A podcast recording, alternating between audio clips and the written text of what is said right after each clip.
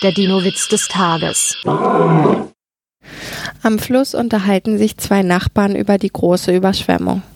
Sie sehen nichts als Wasser und Gerümpel, das vorbeitreibt. Plötzlich bemerkt der eine einen Brachiosaurierkopf, der aus dem Wasser ragt, der sich immer in Linien hin und her bewegt. Er zeigt darauf und fragt seinen Nachbarn: Sag mal, ist das nicht euer Brachiosaurus?